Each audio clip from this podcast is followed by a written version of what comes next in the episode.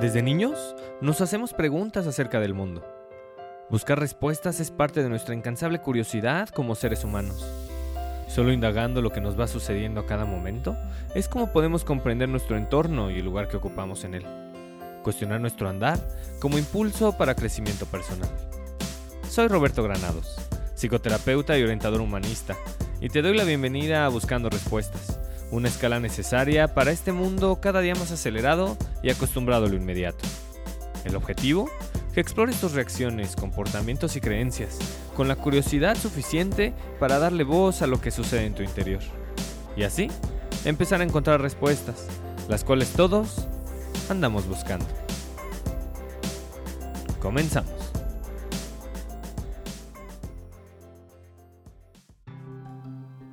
Hola, hola.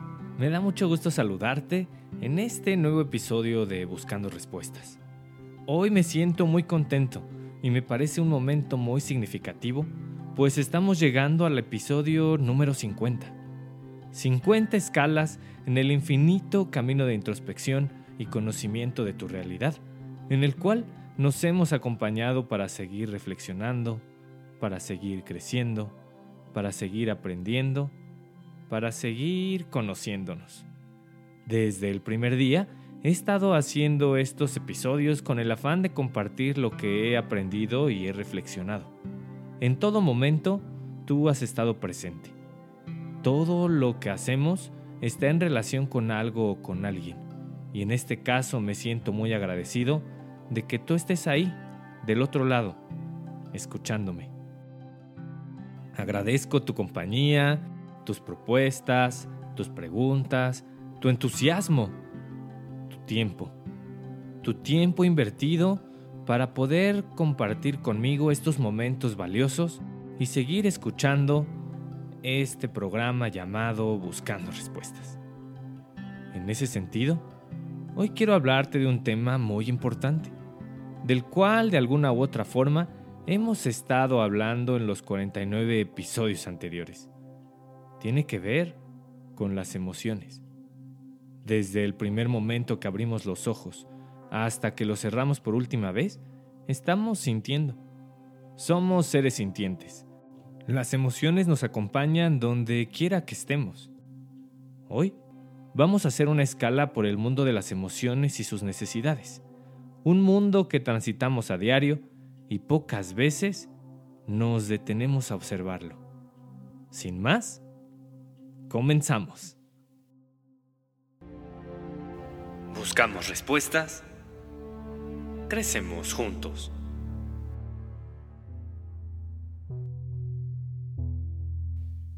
No hay un solo momento del día o de la noche donde no experimentemos una emoción. Si el viaje de la vida tuviera una constante, es precisamente esa, sentir. Las emociones son el motor detrás de cada una de nuestras acciones. Pese a la importancia que tiene identificar nuestro estado de ánimo, solemos tener dificultad para reconocerlo y expresarlo con claridad.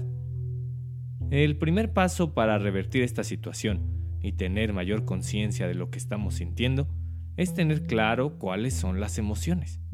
En ese sentido, y basado en la investigación propuesta por Miriam Muñoz Polit fundadora y directora del Instituto Humanista de Psicoterapia Gestalt. Las emociones que rigen nuestro día a día son cinco. Miedo, afecto, tristeza, enojo y alegría. El segundo paso implica saber que las emociones tienen ramificaciones, las cuales llamamos sentimientos.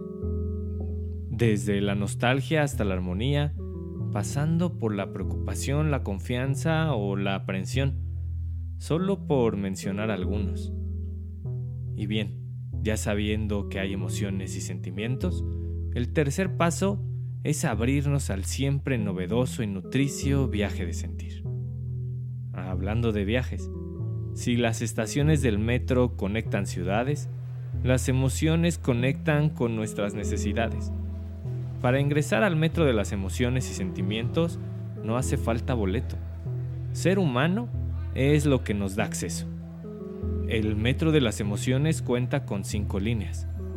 cada una con sus estaciones en forma de sentimientos, que es por donde andamos viajando. Demos un recorrido por este espacio, donde te des cuenta o no, andas transitando a diario. Aquello que sientes es una manifestación emocional de una de tus necesidades presentes. En este sentido, conocer tu propio mapa emocional es fundamental para ir descubriendo lo que necesitas. Eso sí, todos humanos compartimos algunas directrices, y esas son las cinco emociones básicas. Cada una tiene su propia necesidad. ¿Qué hay detrás del miedo, la alegría, la tristeza, el enojo y el afecto? Vamos a revisarlo. Miedo. Por el miedo pasamos cuando nos sentimos en peligro, es decir, cuando necesitamos ponernos a salvo. En cada ocasión que alguna situación te pone en este predicamento, es cuando se detonan sentimientos como la cobardía, la inseguridad, el pánico o la parálisis. En resumidas cuentas, la función del miedo nos ayuda a calibrar qué tan a salvo estamos. Afecto. La función del afecto es vincularte con alguien más, es decir, poder conectar con otra persona. Si partimos de que en todo momento estamos en relación con algo o alguien, la conexión es simplemente el siguiente paso. Es a través del afecto, de esta línea del metro de las emociones que contiene a la esperanza, la armonía, la generosidad o la bondad, como podemos vincularnos con los demás. Tristeza. Estar triste es un camino directo hacia ti. Implica la necesidad de estar contigo, de voltearte a ver y de recorrer el largo y a veces sinuoso camino de la introspección. Ahí, detrás de la pesadumbre, la decepción, la desdicha o el desencanto, late la necesidad de volver a ti, de darte tu espacio. La magia de la tristeza radica en su ambivalencia. Si bien de forma espontánea nos lleva a recluirnos y a estar en soledad, también permite calibrarnos y descubrir con quién o con quiénes te es posible mostrarte vulnerable. Y cuando así lo necesitas, vivas tu tristeza en compañía. Enojo. Detrás de cada enojo hay una petición valiosa de poner un límite. Esa es la función principal del enojo. El enojo dice hasta aquí. El fastidio, el disgusto, la frustración, la firmeza o la agresión son diferentes manifestaciones de vivir el enojo. Y a ver, Contrario a lo que parece, manifestarlo es una manera muy particular de vulnerarse. Enojarse implica mostrar tu diferencia frente a alguien más. Eh, hablando del enojo, una aclaración importante. Hemos crecido con múltiples mensajes, donde el enojo suele evadirse o violentarse, cuando en realidad se trata de sostenerlo. Sostenerlo sin hacerte daño, sostenerlo sin hacerle daño a alguien más, sostenerlo sin romper cosas. Recuerda, las diferencias son simple y sencillamente la muestra inequívoca del espacio que nos une. Alegría. Estamos a pocos días de que comience el Mundial del Fútbol, del cual por cierto yo soy un apasionado. Tengas o no afición por el fútbol o por el mundial, cada cuatro años la Copa del Mundo provoca un ambiente festivo en todo el planeta. Miles de personas se congregan en los estadios y millones frente a una pantalla para vivir en compañía un evento sin igual que precisamente promueve la alegría. La alegría tiene que ver con vivificar, con compartir con más personas aquello que te está sucediendo el entusiasmo, la cordialidad, el asombro o la ilusión son parte de la línea de la alegría, y su propósito no es conectar con un vínculo en específico, sino con otras personas, amistades, familia, o como ha sucedido y seguirá sucediendo cada mundial, festejando y abrazándote con extraños por el simple y noble hecho de compartir la alegría de vivir. Estas son las cinco líneas de las emociones. Resumiendo, el miedo te pone a salvo, el afecto te vincula con alguien más, la tristeza te lleva a la introspección, el enojo a poner límites y la alegría a vivificar tu experiencia. A diario, transitamos por estas emociones, que son la manifestación más clara de lo que realmente necesitamos. Muchas veces las confundimos. ¿Y cómo no hacerlo? Si en ningún lado nos han enseñado a identificarlas. Si empiezas a ponerte atención, si comienzas a darte pausas para conectar con lo que estás sintiendo, te aseguro que este tránsito diario por las líneas del miedo, la alegría, la tristeza, el enojo y el afecto se convertirá en un camino atractivo y sanador, pues te ayudará a llegar a tu verdadero destino. Conectar contigo es conectar con tu entorno, y eso sucede siempre y cuando te des espacio para revisar tus emociones y explorar tus sentimientos, descubriendo así lo que vives, manifestando lo que sientes y explorando a profundidad quién estás siendo. Es decir, explorando a profundidad tu verdadera humanidad.